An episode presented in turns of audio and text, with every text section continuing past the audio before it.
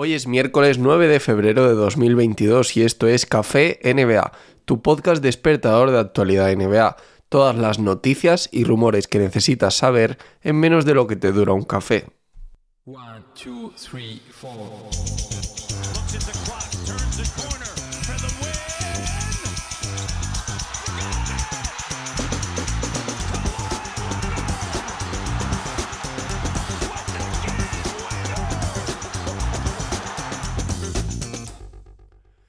Antes de nada, déjame recordarte que tienes que escuchar el podcast que he subido esta noche hablando de NBA con Nacho Losilla y Alejandro Ruiz comentando todos los traspasos bomba con los que nos encontramos ayer de golpe en el universo NBA. Si no sabes de qué te estoy hablando, tranquilo, ahora te lo voy a explicar todo, te lo voy a resumir como siempre en el Café NBA pero te dejo el enlace en la descripción de este podcast para que vayas a escuchar ese episodio con hablando de NBA, con Nacho Losilla, con Alejandro Ruiz, debatiendo sobre todos estos cambios. Los New Orleans Pelicans han llegado a un acuerdo con los Portland Trail Blazers para cerrar el traspaso masivo, muchos jugadores involucrados, de CJ McCollum, Larry Nance Jr. y Tony Snell, que son nuevos jugadores de Pelicans, a cambio de Josh Hart, Thomas Satoransky, Nikhil Alexander Walker, Didi Louzada y una elección de primera ronda en el draft de 2022 y dos futuras elecciones de segunda ronda en el draft. No se sabe fechas todavía. La elección de primera ronda, atención porque tiene letra pequeña, será de los Blazers solamente si termina estando entre los picks 5 y 14. Si cayera en esa horquilla, si no cayera en esa horquilla, perdón, se convertiría en una primera ronda de 2023 ya sin proteger. Los últimos rumores apuntaban a que otras franquicias estuvieron en la pelea por conseguir a CJ McCollum hasta el último momento, entre ellas Atlanta Hawks, Indiana Pacers o New York Knicks. Y bueno, pues finalmente fueron los Pelicans los que hicieron la oferta que más convenció a los Blazers. La verdad es que ha generado mucha polémica, lo hemos comentado en ese podcast de debate que os decía antes, porque de primeras no parece como que hayan salido muy ganadores los Blazers precisamente. El nuevo jugador de los Pelicans, por cierto, está en el primer año de contrato de un contrato de tres temporadas por 100 millones de dólares que firmó ya en un lejano 2019. Además del traspaso de CJ McGollum, en el día de ayer tuvimos otra bomba en la NBA con un gran traspaso entre Pacers y Sacramento Kings. Los Indiana Pacers enviaron a Domantas Sabonis, Jeremy Lamb, Justin Holiday y una elección de segunda ronda en el draft de 2027 a los Sacramento Kings a cambio de Tyrese Halliburton, esto ha sido una sorpresa absoluta, de Buddy Hill y Tristan Thompson.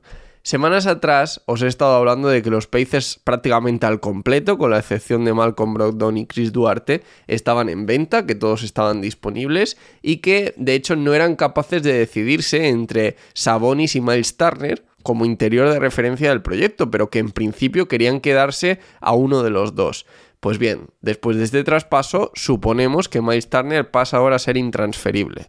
Según Adrian Bonarowski, el traspaso no solo ha cogido por sorpresa a los fans y a los aficionados, sino que también ha cogido por sorpresa a la mayoría de los general managers de la NBA que no pensaban que Halliburton era traspasable. Los Denver Nuggets han situado a Facundo Campazo entre los jugadores disponibles para traspaso en un movimiento inesperado de última hora con el que pretenden obtener nuevas piezas para una plantilla que ya sabéis que viene todo el año fastidiado con las lesiones, eh, antes de que se cierre el jueves en el mercado de traspasos. Estos rumores explican muy bien el cambio de rol que ha tenido Campazo en las últimas semanas, en las que ha pasado sin aparente motivo de ser el sexto hombre jugando más de 20 minutos por partido a quedarse incluso fuera de la rotación.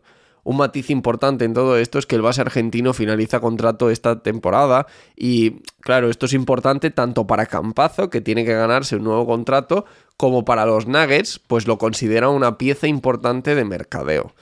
Cuentan desde España además que el Real Madrid ya ha contactado con él en algún momento esta temporada para tantear un posible regreso a Europa, pero Campazo no parece dispuesto a volver, pues todavía piensa que tiene hueco y que tiene ganas de seguir en la NBA. Los Boston Celtics están buscando un traspaso para Dennis Schroeder con el objetivo de salirse del impuesto de lujo, un movimiento que hemos visto, por ejemplo, hacer eh, a los Blazers en los últimos días con el traspaso de Powell aunque finalmente, pues bueno, ha salido también traspasado CJ McCollum, así que aquello ya no importa tanto.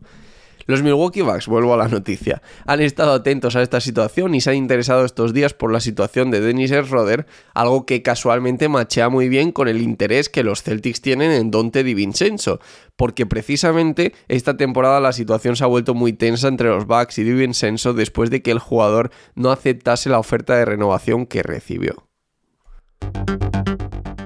Los Ángeles Lakers están interesados en George Richardson, jugador de los Boston Celtics.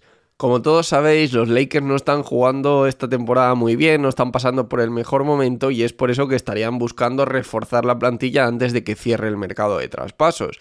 Sabéis que luego además los Lakers son especialistas en moverse con los buyouts y demás y seguro que consiguen firmar algún jugador libre, ¿no? Pero dentro de lo que sean las posibilidades de traspaso, los Lakers están muy limitados. Y entre los jugadores a los que han mostrado interés en estos días está Josh Richardson de los Boston Celtics, como os decía los Lakers habrían ofrecido más de una vez esta temporada todo lo que tienen para traspasos. Y con todo lo que tienen me refiero a Talen Horton Tucker, a Kendrick Nunn y alguna que otra elección de draft. Es que no hay más, porque el resto son los tres grandes contratos de LeBron Davis y Westbrook y un puñado de contratos por el mínimo salarial y especialmente mínimo de veterano. Así que las opciones de negociación de estos Lakers son absolutamente nulas.